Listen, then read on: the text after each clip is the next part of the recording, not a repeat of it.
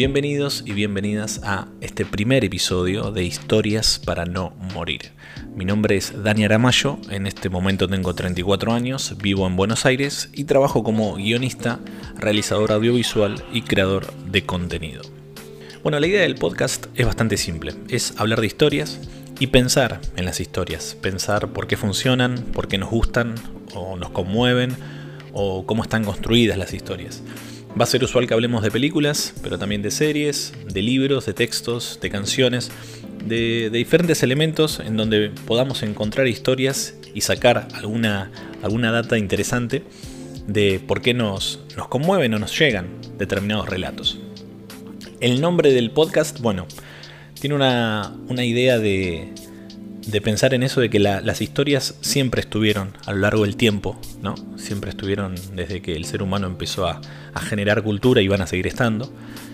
Y, y, medio como que lo veo que el contar historias y el escuchar historias es una necesidad de cualquier ser humano, en cualquier lugar del mundo, en cualquier situación.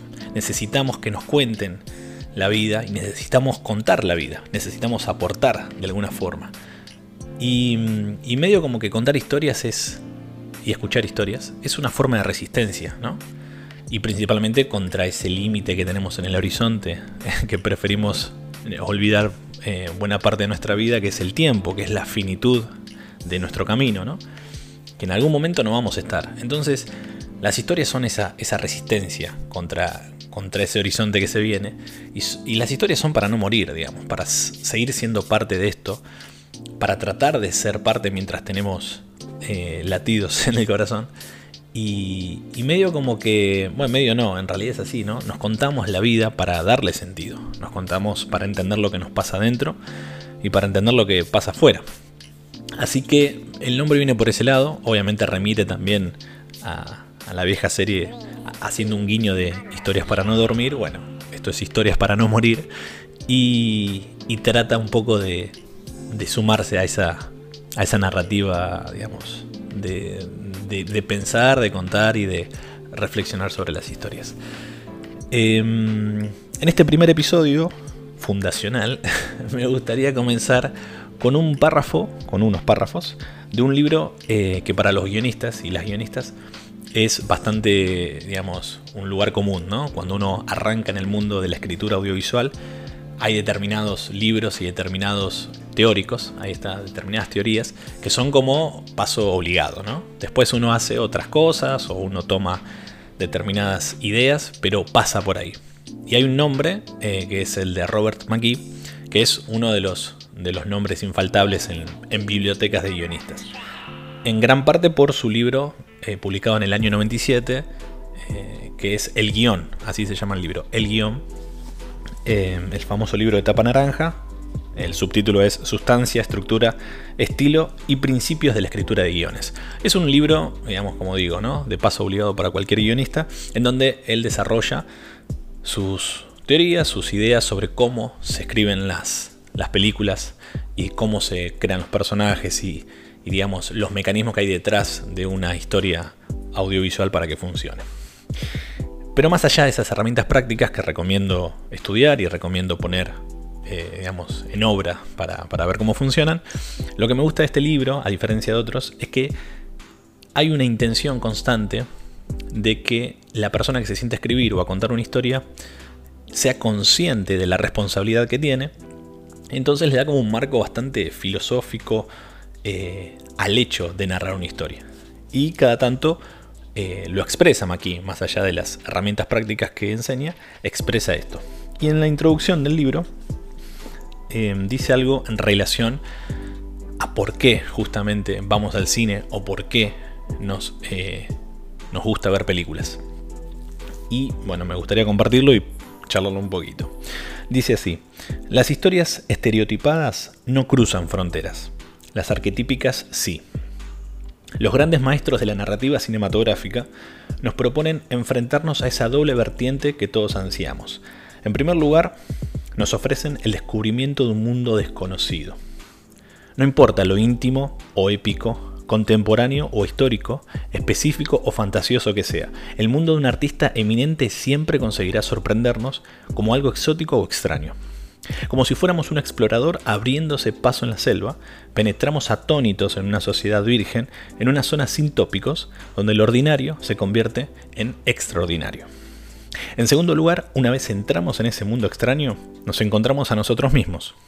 Escondida en las profundidades de, de esos personajes y sus conflictos, hallamos nuestra propia humanidad. Vamos al cine para acceder a un mundo nuevo y, fascinante, para suplantar virtualmente a otro ser humano que al principio nos parece muy extraño, pero que en el fondo es como nosotros, para vivir en una realidad ficticia que ilumina nuestra realidad cotidiana.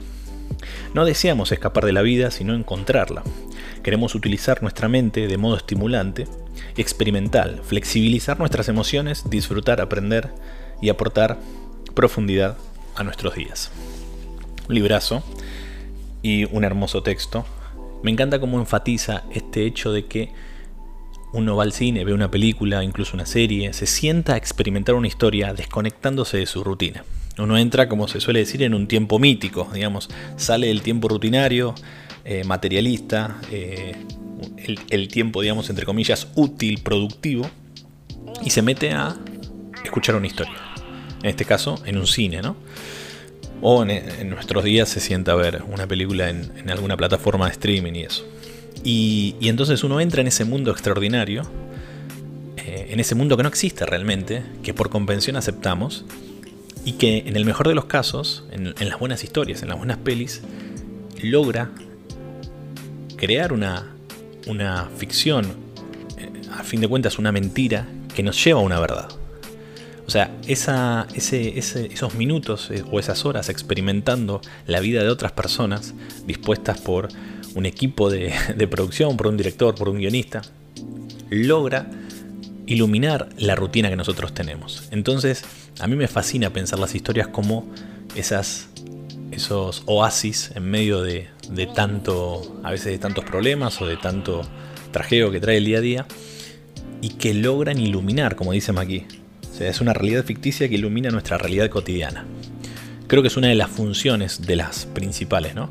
De las historias, iluminar lo que, digamos, con los elementos que tenemos, sin pensar en poesía, en metáfora, sin pensar en lo artístico, no podemos acceder.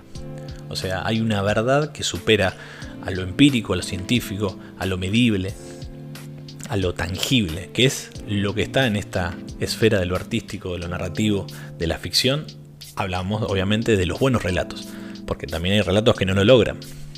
Entonces me, resultaba, me, resultaba muy estimulante arrancar este podcast con esto y lo recomiendo, recomiendo este libro y recomiendo también hacer este ejercicio de sentarse a ver una buena película o una buena serie con toda la atención y tratar, digamos, de meternos en ese mundo y ver qué zona nos ilumina.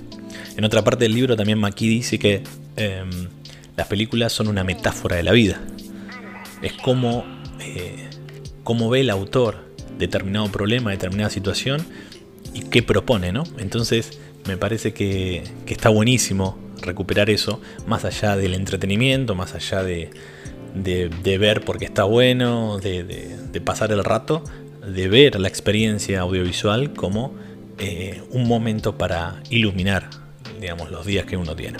Bueno, este fue el primer episodio de Historias para no morir. Vamos a seguir eh, hablando de libros, de pelis, de series y tratar de extraerles algo, algo lindo. Si te interesa la narrativa audiovisual, obviamente te va a venir, entiendo que bien. Si simplemente estás interesado eh, en ver y no, no en escribir o en, o en filmar, obviamente que también. Pero bueno, son todos y todas bienvenidos a este podcast. Nos vemos en el próximo episodio. Gracias.